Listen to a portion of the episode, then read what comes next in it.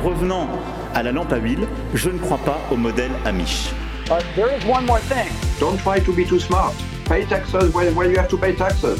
Je ne peux pas répondre à, à, votre question, Monsieur le Président, parce que je n'ai pas de monde connecté. And that was a big mistake, and I'm sorry. Welcome to the Cybertruck Unveil. Voilà, je suis localisé en Allemagne.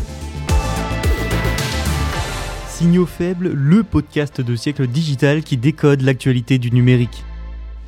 Salut à toutes et tous, merci d'écouter cet épisode du mardi 6 décembre 2022. Quatre actualités chaudes au programme aujourd'hui. Allez, c'est parti. Premièrement, nous parlerons des négociations et des tensions entre Américains et Européens. Nous verrons aussi que ça va mal pour Foxconn, le plus grand fabricant mondial d'électronique, sans oublier la baisse du minage de crypto-monnaies au Texas. Et enfin, une start-up soutenue par Microsoft utilise du calcaire pour capturer du CO2 voilà le programme du jour, il va être dense, j'espère que vous êtes prêts, on y va. Connaissez-vous le TTC Il s'agit du Conseil du commerce et de la technologie États-Unis-Union européenne. Pour vous résumer, c'est un organe politique et diplomatique entre les deux territoires, composé de plusieurs groupes de travail sur des domaines politiques bien spécifiques. Il a été annoncé en juillet 2021 par Joe Biden et Ursula von der Leyen, la présidente de la Commission européenne. L'objectif initial du TTC, c'est d'établir une coopération entre les États-Unis et l'Union européenne dans les domaines de la technologie et des secteurs stratégiques et commerciaux. Et hier, le lundi 5 décembre, se tenait la réunion du Conseil ministériel du TTC aux États-Unis. Alors pourquoi je vous en parle? Eh bien parce que cette réunion arrive en pleine période de tension entre Européens et Américains. Certains commencent même à évoquer une possible guerre commerciale. Bon, allez, je vais vous expliquer. Accrochez-vous parce que ça va être bien dense. Hein. Alors les Américains ont voté en août une loi, l'IRA, ou Inflation Reduction Act. Il s'agit d'une loi protectionniste dotée de 369 milliards de dollars de subventions pour les technologies dites propres aux États-Unis et l'IRA scandalise les Européens, notamment parce que le texte prévoit la création d'une filière automobile électrique américaine au détriment donc des Européens. L'IRA prévoit aussi le rapatriement des chaînes d'approvisionnement. L'une des mesures de ce texte exclut notamment les modèles de constructeurs non américains des crédits d'impôt de 7500 dollars accordés aux acheteurs de voitures électriques. C'est ce volet notamment qui alarme les Européens parce qu'il crée de grosses incitations à investir aux États-Unis, notamment dans la filière des véhicules électriques, et l'Union européenne, eh bien, elle n'a pas les moyens de proposer autant. Les Américains, eux, ne semblent pas trop s'émouvoir de tout ça et ne se préoccupent que d'une chose, développer les industries d'avenir sans dépendre de la Chine.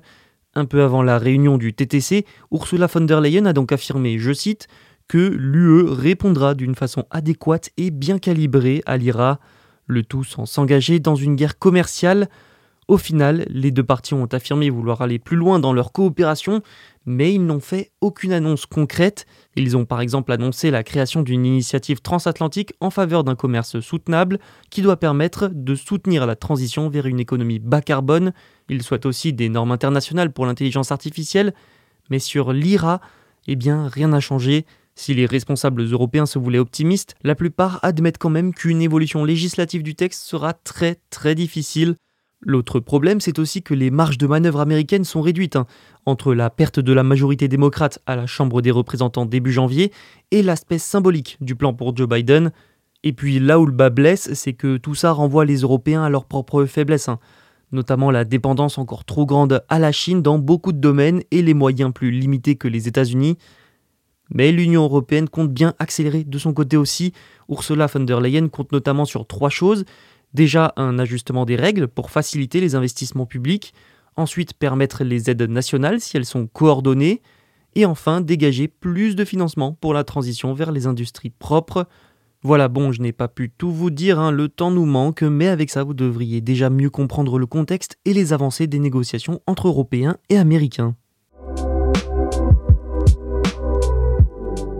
Foxconn ne va pas très bien en cette fin d'année. Le plus grand fabricant mondial d'électronique sous contrat a dévoilé lundi une forte baisse de ses revenus en novembre. Elle intervient après l'épidémie de Covid et les manifestations d'ouvriers dans la plus grande usine d'iPhone au monde en Chine. La société taïwanaise a expliqué que ses revenus du mois dernier ont atteint au total 18 milliards de dollars. Alors oui, pris comme ça, c'est pas mal, sauf qu'en fait, c'est une baisse quand même de 29% par rapport à octobre et une baisse de 11% sur un an.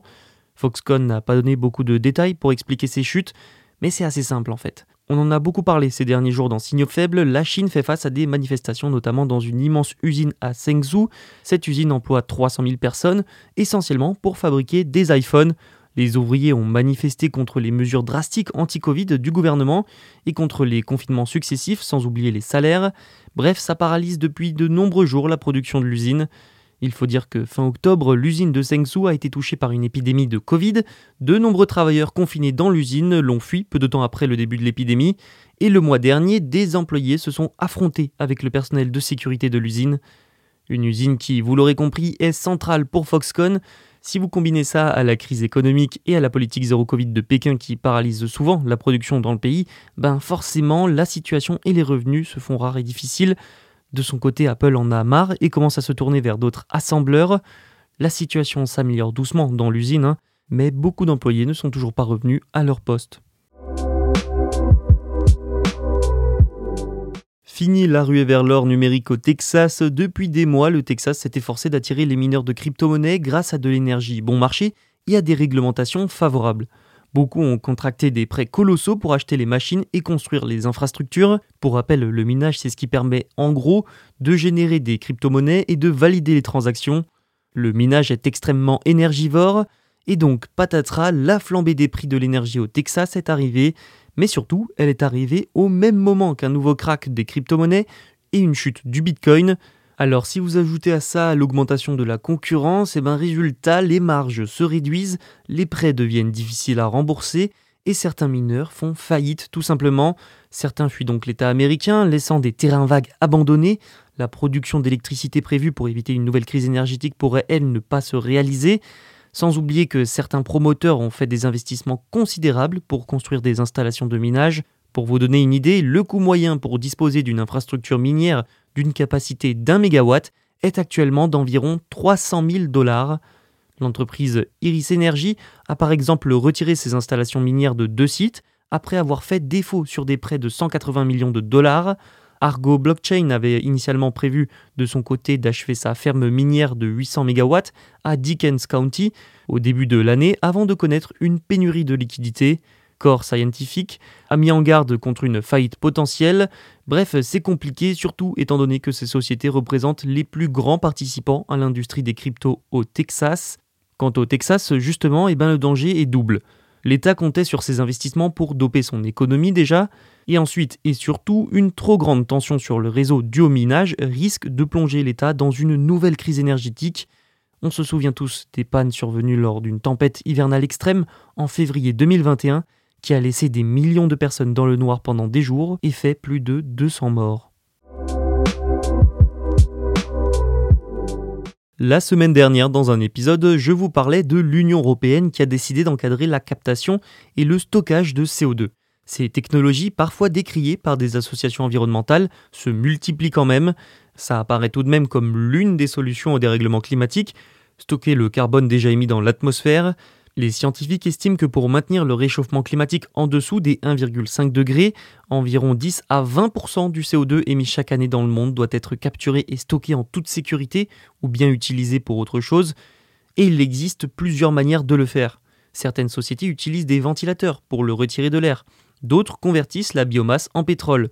Et la start-up californienne Heirloom propose encore autre chose. Elle est soutenue par Microsoft et donc elle utilise du calcaire pour stocker le CO2 le CO2 est naturellement présent dans le calcaire, hein. et du coup Heirloom élimine ce CO2 en chauffant le calcaire en poudre et stocke le CO2 extrait sous terre. Et pour vous résumer la suite, la poudre restante alors en quelque sorte soif de CO2. Heirloom étale donc cette poudre sur des plateaux avec un robot déterminant l'emplacement pour une absorption maximale de CO2. Un processus qui prend naturellement des années est alors réduit à seulement 3 jours. Une fois la poudre à nouveau pleine, le processus recommence. L'autre point positif de cette méthode, c'est son côté bon marché par rapport à d'autres techniques. C'est pourquoi Microsoft a investi dedans. Heirloom prévoit de déployer son premier site l'année prochaine et d'éliminer 1 milliard de tonnes de CO2 d'ici 2035. L'entreprise vend aussi des crédits carbone. Sans surprise, Microsoft fait partie des acheteurs. Merci d'avoir écouté ce podcast, vous pouvez vous abonner pour ne rien manquer, et à demain pour un nouvel épisode.